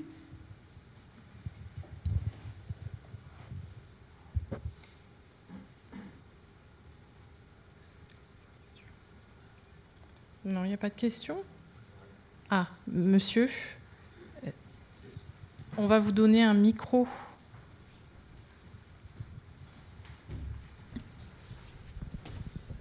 Merci. Euh, moi, ce qui m'interpelle, c'est le distinguo entre le, handicap et le normal, en fait.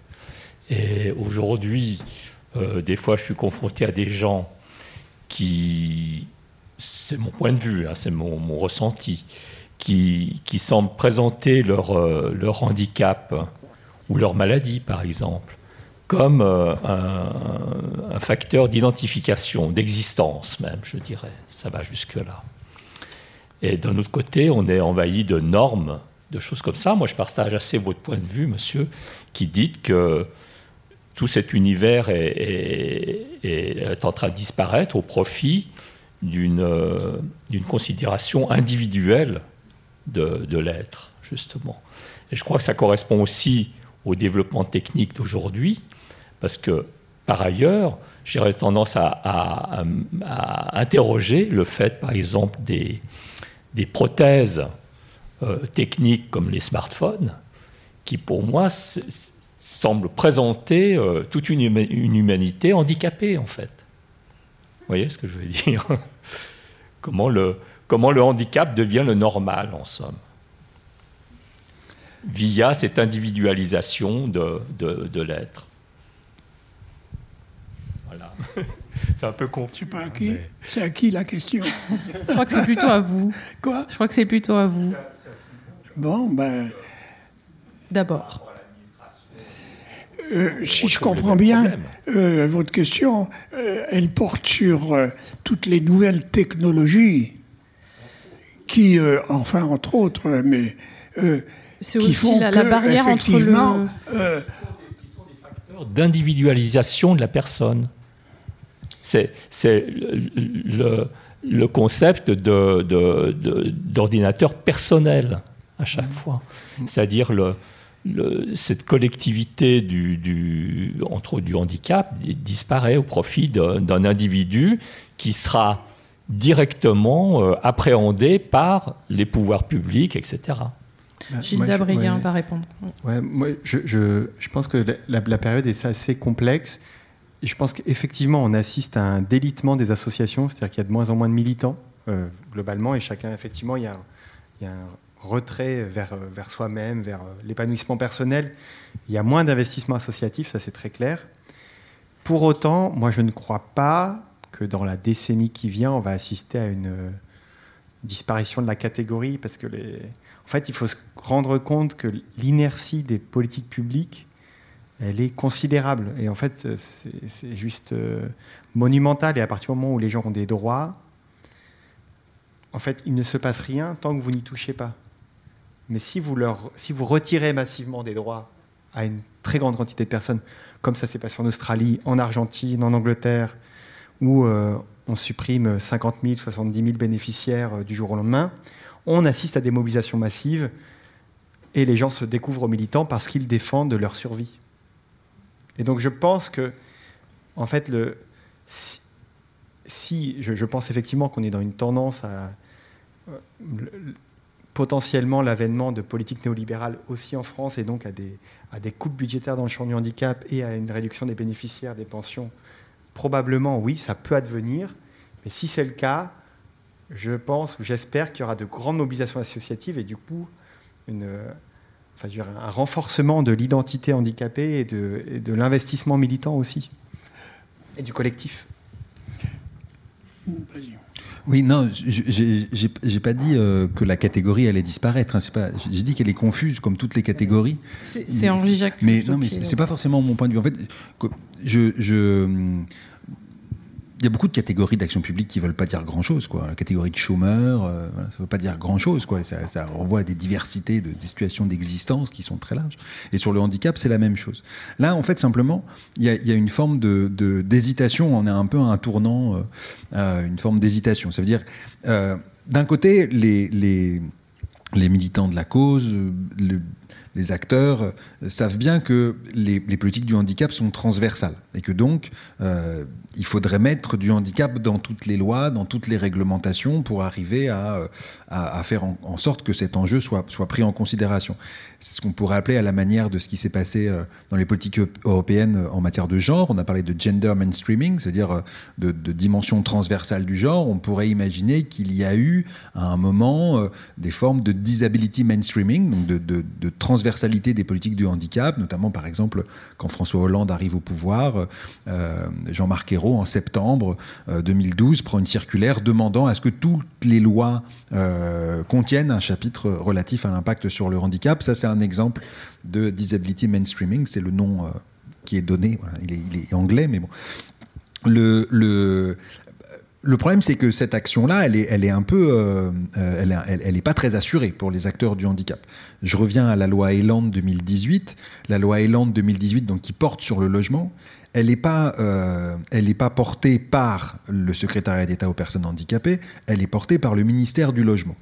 Et le ministère du Logement, ses interlocuteurs habituels, c'est pas les associations de personnes handicapées, c'est plutôt les grands groupes de promotion, euh, de, promoteurs immobiliers, c'est plutôt les, grands groupes de bâtiments, les grandes firmes, etc., la Fédération française du bâtiment, la Fédération des promoteurs immobiliers. Et ces acteurs-là sont engagés depuis une quarantaine d'années dans une lutte historique contre les normes d'accessibilité qu'ils accusent de faire augmenter le coût du loyer. Et donc évidemment, cette, loi qui n'est pas portée par le secteur du handicap mais par le secteur du logement va être plutôt favorable aux acteurs du logement. Et donc revenir, remettre à écraser ce droit d'accessibilité. Et ça, c'est lié au fait que le secrétariat d'État aux personnes handicapées n'est pas en mesure, même, il n'est est même pas invité à signer la loi. C'est plus son périmètre. Et donc le, on lui a retiré, en, quelques années avant, on lui a retiré le, le fait que c'était à lui de signer. Donc en fait, on est sur une action transversale, mais sur laquelle les acteurs du handicap, qui sont des acteurs puissants. Hein. L'APF, l'UNAPI, c'est des acteurs qui représentent, qui pèsent économiquement en termes d'emploi, etc. Ces acteurs sont trop faibles comparés aux grands euh, lobbies de l'immobilier et de la promotion, de la construction. Et pourtant, ils ont été tous contre la loi Elan, et, d'une façon très unanime. D'une façon très unanime, mais ils sont trop. C'est un rapport de force qui. qui là, en l'occurrence, donc, donc l'action transversale l'action transversale leur est pas bénéfique. Et donc il y a forcément l'idée de se dire au moins si j'ai un secrétariat d'État aux personnes handicapées avec des relations stabilisées avec l'administration et une catégorie d'action publique, certes, elle ne me permettra pas d'accéder à des formes d'inclusion très euh, très euh, larges, c'est-à-dire que c'est hors de ma portée, quoi. Mais je, mais je, je pourrais obtenir sur le champ qui me concerne, une préservation de l'existant. Et donc le secteur du handicap euh, euh, est, dans cette hésitation. Ça veut dire, on sait que pour faire de l'inclusion, il faudrait être capable de peser sur tous les segments ministériels, mais pour peser sur tous les segments ministériels, il faudrait être fort sur chacun de ces segments-là. Or, chacun de ces segments-là présente des acteurs qui sont beaucoup plus forts.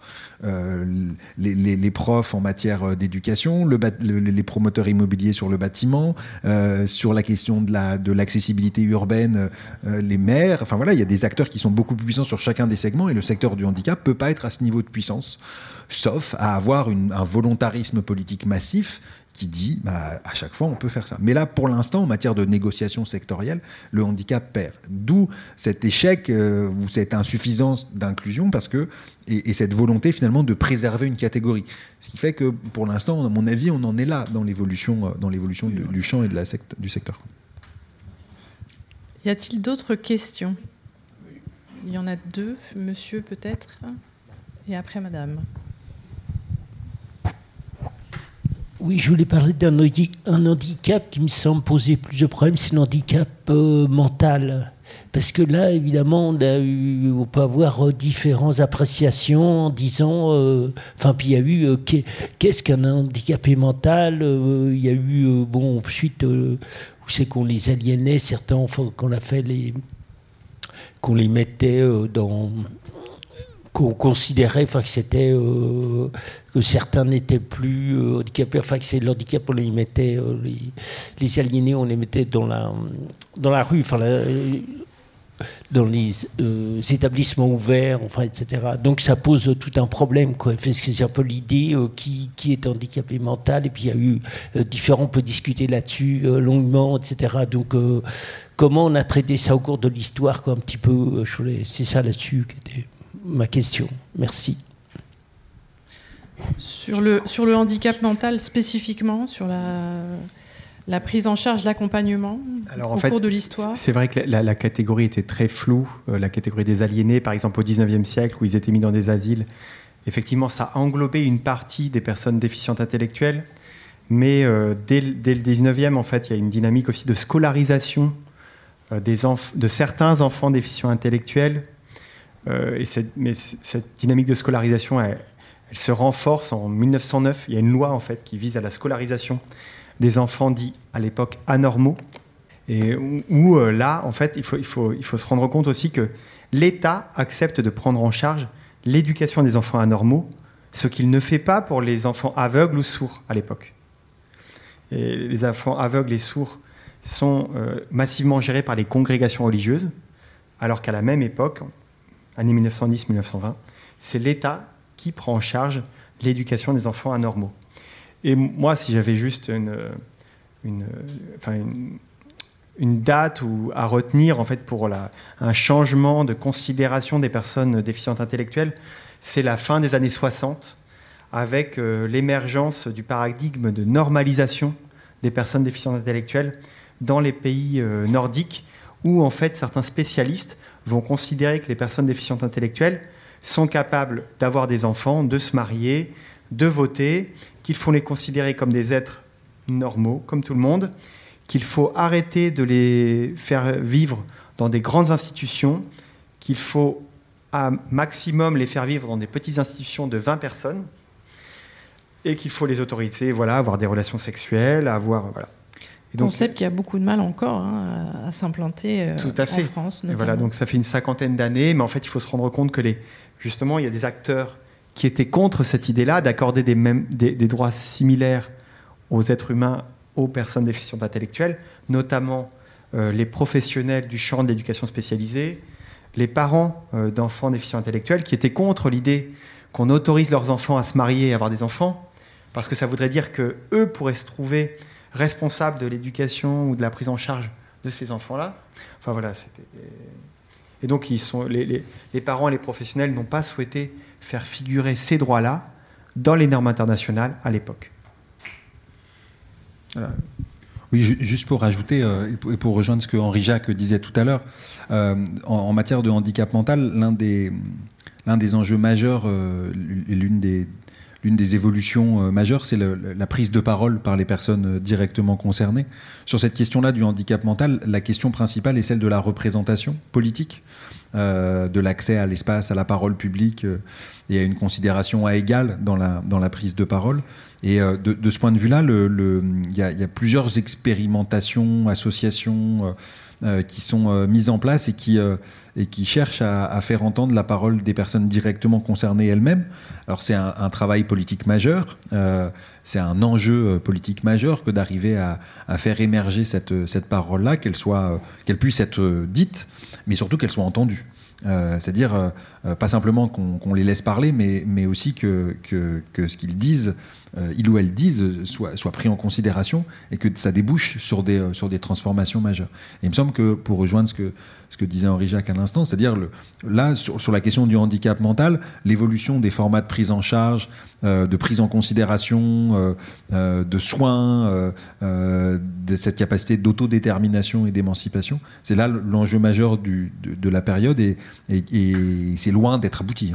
Hein mais on a des, éléments euh, euh, qui se mettent en place et euh, qui signent quand même une, transformation importante, insuffisante encore, mais importante, sur ce champ-là et sur cette question spécifique. Une question, Madame Merci. Bonsoir.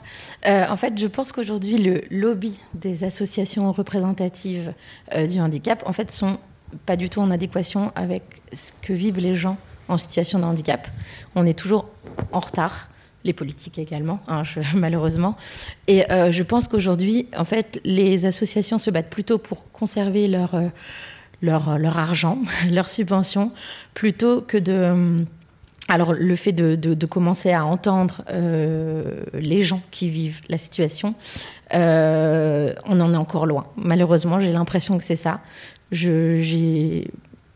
J'assiste régulièrement à des, à des, réunions avec euh, nos politiques de la ville de Paris. Et en fait, je, je suis la seule, parfois, en situation de handicap.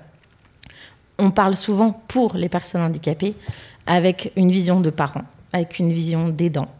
Sauf que le problème, c'est qu'aujourd'hui, euh, tout ce qu'on parle de, la sexualité, etc., ça, c'est chez les militants, mais en tout cas pas dans les associations, puisque ce n'est pas encore entendable, je pense, pour, euh, pour nos politiques et puis pour ces associations qui restent bloquées à quelque chose de charitable. Euh, et surtout, moi, je pense aujourd'hui qu'on devrait être représenté par des personnes en situation de handicap plus, mais c'est très compliqué, je, l'entends, de, de, de, de, trouver ces personnes. Ensuite, il y a aussi la question, c'est est-ce qu'aujourd'hui, on pourrait enlever ces subventions et peut-être que en fait, le fait d'avoir, de, devoir avoir un discours face à nos politiques euh, pour garder ces subventions, vous savez, c'est un peu le serpent qui se mord la queue. C'est aujourd'hui, je vais garder mes subventions, donc je ne vais pas trop ouvrir euh, ma bouche et ne pas trop euh, rentrer dans le vif du sujet et dans tout ce qui est. Enfin voilà, moi j'ai l'impression en entendant les politiques et les associations qui me représentent aujourd'hui qu'on est au Moyen Âge en fait. Question éminemment d'actualité, donc je vous laisse la parole. Moi, je veux bien répondre un peu. Enfin, je vais vous donner mon sentiment personnel et ce n'est que mon opinion personnelle. Mais euh, je suis conseiller municipal depuis trois ans et donc je, vois ce qui se passe aussi dans ma mairie. Alors, sur les associations, je suis d'accord avec vous que les grandes associations gestionnaires, globalement, agissent pour le maintien de l'existant et de leur survie de leur association.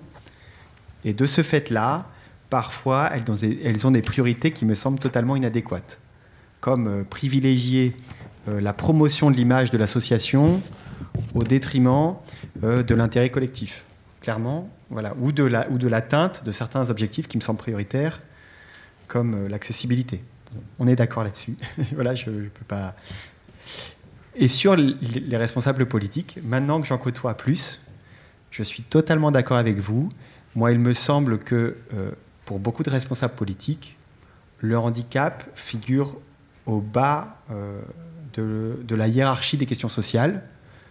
C'est-à-dire que moi, on, m'a dit, enfin voilà, quand, quand et pour moi, ça se traduit concrètement par de très faibles dotations budgétaires, des retards considérables dans les investissements pour réaliser les travaux d'accessibilité.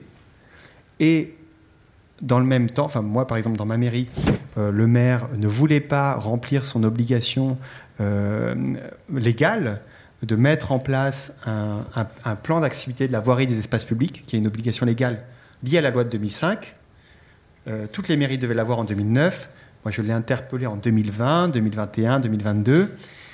Et en fait, euh, dans le même temps, euh, notre mairie euh, n'a pas hésité une seule seconde à financer 80 000 euros pour le, passage du Tour de France, pour aménager les, trottoirs et la voirie pour des, cyclistes qui ont passé deux minutes dans la ville. Moi, j'ai trouvé ça scandaleux. Enfin, je veux dire, vraiment. Enfin, et là, on assiste pour moi très clairement à des choix capacitistes ou validistes, c'est-à-dire on priorise financièrement des sujets qui nous semblent prioritaires, et les sujets qui nous semblent non prioritaires ne sont pas financés. Et le handicap en fait partie, c'est-à-dire que... Et il y a aussi un manque d'études sur ce point-là, mais en fait, s'il y avait des études, on s'apercevrait que, certes, un très grand nombre de grandes métropoles disent qu'elles respectent leurs obligations légales, mais en fait, il y a un sous-investissement chronique parce que les associations sont sous-informées, les responsables politiques aussi développent toute une palette de stratégies pour ne pas montrer qu'ils n'agissent pas. Et ça, il faut s'en rendre compte. Il y a toute une palette de...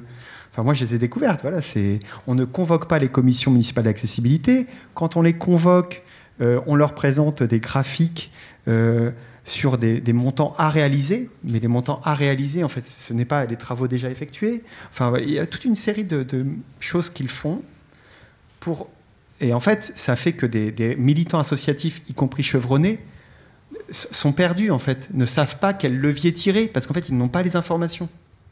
Et, la responsabilité, de mon point de vue, en revient aux préfectures qui ne font pas leur travail, en fait, de suivi euh, des, mairies et des, travaux qui devraient être effectués. Donc, à mon avis, il faudrait vraiment beaucoup plus pressionner les préfectures. Henri Jacques, et les mairies. Vous vouliez ajouter quelque euh, chose C'est-à-dire, moi, je suis un peu partagé entre deux visions, parce que tout ce que Gildas vient d'évoquer, qu'il a évoqué avant sur euh, euh, l'espèce de, rouleau, comment, rouleau compresseur d'un néolibéralisme à l'œuvre, etc., effectivement, on est dans une période où on peut voir les choses très négativement. parce que euh, la loi Elan en est un exemple, entre autres, etc.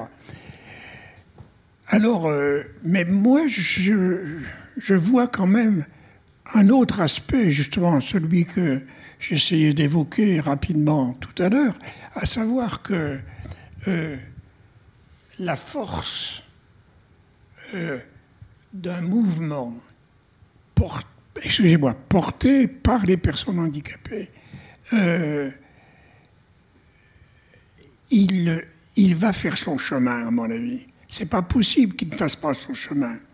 Euh, et puis on a quand même des exemples euh, historiques. Euh, à Berkeley, dans les années, au début des années 60, les quelques étudiants et chercheurs handicapés qui ont lancé l'Independent Living, c'était un petit groupe. N'empêche que le ils mouvement pour la vie autonome, si je puis. Ils ont réussi progressivement à faire tâche d'huile, à avoir des représentants dans les grands organismes de l'ONU, etc. Euh, donc, euh, si on est dans une période où effectivement euh, tout ce qu'a dit, tout ce qui vient d'être dit est très important. On pourrait, on pourrait penser que ben, il faut attendre on ne sait quel miracle. Mais il y a un, mouvement social qui existe euh, dans le, et je pense qu'il euh, finira bien euh, par avoir raison, et notamment à, travers, par exemple, la notion d'inclusion, enfin de société inclusive, des choses comme celle-là. donc voilà, d'un côté, je suis très pessimiste, mais d'un autre, je vois qu'il y a quelque chose dans la société qui bouge. Je ne sais pas si vous êtes d'accord ou pas. Si, oui, on peut toujours être d'accord. il, y a du négatif et du positif. C'est vrai que le, moi, j'ai plutôt le sentiment de. Mais pas seulement du positif. Il y a, il y a un mouvement est-ce que vous voyez le mouvement émerger? Vous n'avez pas l'air, vous pouvez le euh, dire. Non, c'est-à-dire j'ai plus le sentiment des, batailles perdues. Euh, batailles perdues sur l'accessibilité, sur l'inclusion scolaire, sur la bataille de l'emploi. Est-ce qu'elles sont, définitivement perdues ou est-ce qu'on va y arriver, mais dans un temps très long? Est-ce que, est que vous avez quand même l'espoir Vous n'êtes pas. c'est difficile de, répondre.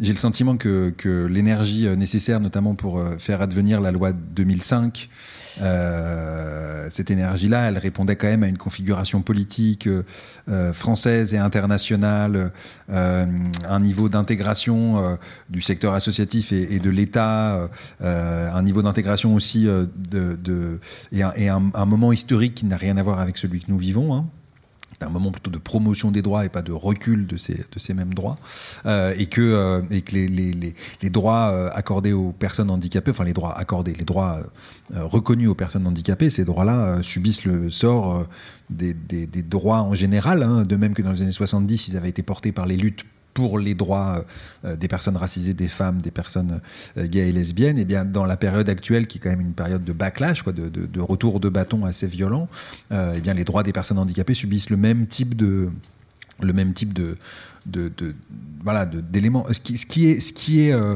disons source d'optimisme si on veut c'est le que, que moi, je, travaille sur cette question-là depuis le, milieu des années euh, enfin, 2005-2006. Et euh, euh, les, pendant très longtemps, sur, le, sur mon secteur, enfin sur ce secteur, c'est pas mon secteur, mais sur mon, sur mon secteur de recherche, il y, avait peu d'alternatives. C'est-à-dire les, les, idées étaient, on avait l'impression que tout était dans la loi de 2005, qu'il suffisait de la mettre en œuvre. C'est ce que dit un petit peu Henri Jacques, c'est-à-dire que là, les choses se sont quand même un petit peu accélérées. Hein, et, ce qu'on ce qu'on voit, c'est alors une accélération, mais c'est aussi une innovation. C'est-à-dire qu'on voit émerger des revendications qui n'étaient pas là en 2005. On voit émerger notamment le terme de validisme qui n'était pas là en 2005 et euh, qui euh, provoque des, mobilisations euh, et, une politisation de la colère qui est relativement nouvelle, qui favorise de nouvelles mobilisations, qui crée une nouvelle génération de militants, activistes de clavier, activistes dans la rue, de nouvelles des occupations de d'aéroports, des procès dans le procès de Toulouse d'Odile Morin et d'Andy Social, qui, comme dans les années 70 sur les questions de l'avortement, sont, sont des usages politiques de, du tribunal. Euh, et on voit émerger des choses qui, avaient disparu du répertoire d'action. Euh, voilà, qui va dans le bon sens selon vous, au sens Parce que dans les années politique. Voilà. Non, mais voilà, donc il y, a quelque chose qui se joue et qui n'existait pas auparavant. C'est vrai que ouais, moi, je, la seule note positive, en tout cas, c'est que je, je, pense que le, le niveau de colère de certaines personnes handicapées a atteint un niveau considérable parce que le, la, la, négation des droits et le mépris continu multiplier le fait d'être relégué sans arrêt euh, aux citoyens de second rang a fait que les, certaines, certaines personnes handicapées utilisent des stratégies d'action de, associative que, que, moi je n'ai jamais vues dans, dans, mes, dans, mes, dans mes sources. Par exemple, effectivement, le, fait de bloquer des aéroports, de bloquer des trains, euh, de, et, aussi, par exemple, Adrien Taquet, euh, l'association Handisocial, a enfariné le député La République En Marche euh, Adrien Taquet. Et c'est quand même un, geste très fort, en fait, d'atteinte à la dignité du parlementaire. Et ils lui ont aussi offert une pelle d'or, en fait, pour, euh, pour avoir sabordé les droits des personnes handicapées. Je trouve qu'on est sur de l'action symbolique, mais en même temps très, très forte, en fait, et qui montre la colère et le fait que les, personnes handicapées n'en peuvent plus en fait de se faire marcher sur les pieds et qu'on leur dise vous n'existez pas parce que concrètement les, moi ce que je constate dans, les choix budgétaires qui sont faits par de nombreux responsables politiques en fait c'est euh, vous, n'existez pas c'est-à-dire euh, dans la répartition budgétaire on vous donne des miettes et, ce n'est pas grave puisque vous êtes des citoyens qui n'apparaissaient pas comme des collectifs de votants qui vont nuire à ma carrière. Et donc, je, trouve ça très positif que ces personnes handicapées interpellent les élus et leur disent nous existons, tenez-nous, enfin prenez, prenez-nous en compte. Et sinon, on, voilà, on, est une menace pour vous. Oui, Parfois, vous aurez le mot de la fin. Est-ce qu'on peut prendre une dernière question, ah. Allez, une toute dernière. Euh, il y a Frédéric là-bas au fond. Je le connais bien alors, c'est pour ça que je dis. Oui, je suis d'accord. Frédéric Placher, je suis fonctionnaire territorial dans une grande collectivité et je suis les politiques publiques euh, de mon point de vue depuis 1998. Je suis d'accord avec tout ce que vous avez dit. Mais moi, je vois une autre menace. Alors, Henri Jacques ne sera pas étonné. La montée d'un certain retour du, entre guillemets, religieux dans les affaires du handicap. Il y a quelques, lois, en particulier, on peut il y a pas mal de lois, pas mal d'associations caritatives, mais si on gratte un peu euh, derrière, on voit euh, un certain extrémisme, entre guillemets, et ça aussi, il faut le prendre court, et on, voit des positions sur certains rapports que je nommerai pas ici, qui en font des véritables politiques publiques euh, adossées euh, à des idéologies euh, assez dramatiques. Merci. Est-ce que vous êtes d'accord avec ça? Ben, on, a déjà discuté à plusieurs reprises, n'est-ce pas? Ce que je pense, moi, c'est que le religieux, il peut faire partie effectivement de ce qu'on a euh, mis en relief, c'est-à-dire euh, il peut être euh, favorable à une espèce d'esprit très libéral, axé sur encore beaucoup la charité plus que sur la justice, des choses comme celle-là. et l'instrumentalisation du religieux, évidemment, il est toujours très possible. Hein. Euh, c'est un grand classique, même ça. Hein. Euh, on le voit d'ailleurs euh, actuellement à des niveaux extrêmement dangereux, comme chez Poutine ou d'autres. Donc, il faut toujours se garder des tendances comme ça que peut prendre le religieux. Ceci étant, il ne faut pas non plus injurier complètement l'histoire. Parce que c'est vrai, euh, tu l'as rappelé tout à l'heure, qu'un certain nombre d'institutions, par exemple pour aveugles, etc., étaient tenues par des institutions religieuses euh, et qui n'ont pas été forcément favorables à l'évolution euh, et à la libéralisation des, des personnes. C'est vrai. Mais en même temps, en même temps, il y a des choses que parfois les religions prennent en compte que d'autres ne prennent pas du tout en compte. Euh, comme par exemple, quand même, dans beaucoup d'institutions d'enfants, il y avait une, véritable amour, il faut dire le mot, des enfants quand même. Hein. et donc, euh, il faut faire le, partage entre le, euh, c'est le cas de le dire, le grain le, bon grain. Le, bon grain est, livré. Est livré. pour, apporter une Donc, on va, on va, terminer je suis bientôt. Pour se méfier, mais il ne faut pas se méfier trop pour mettre non plus au panier tout ce que des institutions religieuses peuvent avoir fait ou peuvent encore faire. Gilda, juste un petit mot. Juste pour, apporter une toute petite nuance sur les. Sur, il y a aussi des, associations euh, religieuses de personnes handicapées qui ont milité dans les années 70 pour l'émancipation des personnes handicapées, contre la charité et euh, pour les droits, euh, en Amérique latine notamment, liés à la théologie de la libération. Donc, en fait, euh, moi, ce que j'ai remarqué, c'est que la religion peut être aussi un instrument de politisation des personnes handicapées.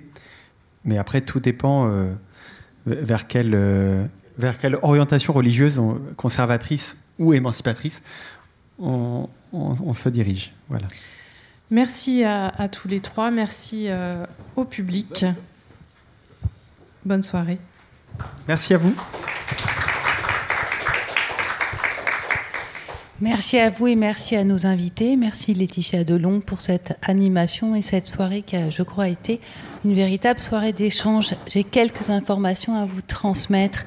Euh, la BPI va prochainement vous proposer une projection d'un film de Maher Abissamra qui s'appelle From the Other Shore et qui aborde la question de la représentation des personnes en situation de handicap. Ce film sera projeté le lundi 27 mars à 17h45 en ciné 2 du Centre Pompidou et le film sera audio décrit. Pour notre cycle, nous allons nous retrouver le lundi 3 avril dans cette même salle à 19h pour la prochaine séance qui est intitulée Vie publique, vie privée, quelle place pour le handicap euh, En fait, cette séance a été enregistrée, donc vous pouvez la revoir dans quelques temps sur le replay du site Balise, le web magazine de la BPI. Et vous avez à la sortie de la salle le magazine Balise où vous retrouverez un article écrit par Isabelle Ville sur le handicap. Vous aurez aussi à la sortie de la salle une bibliographie qui a été constituée par mes collègues du service civilisation sciences et société. Je voulais remercier euh, mes collègues aussi du service lecture et handicap et notamment Fanny qui est présente ici ce soir pour euh, la construction de cette séance parce que ce service a permis que cette séance soit sous-titrée et interprétée en LSF français. Je voulais remercier particulièrement ce soir Christine et Anne-Marie qui ont interprété la séance pour nous. Merci aussi à mes collègues qui ont constitué donc la bibliographie, je l'ai dit, et aussi à la régie pour son accompagnement sans faille. Je vous remercie pour votre attention et je vous souhaite une très bonne soirée. À bientôt.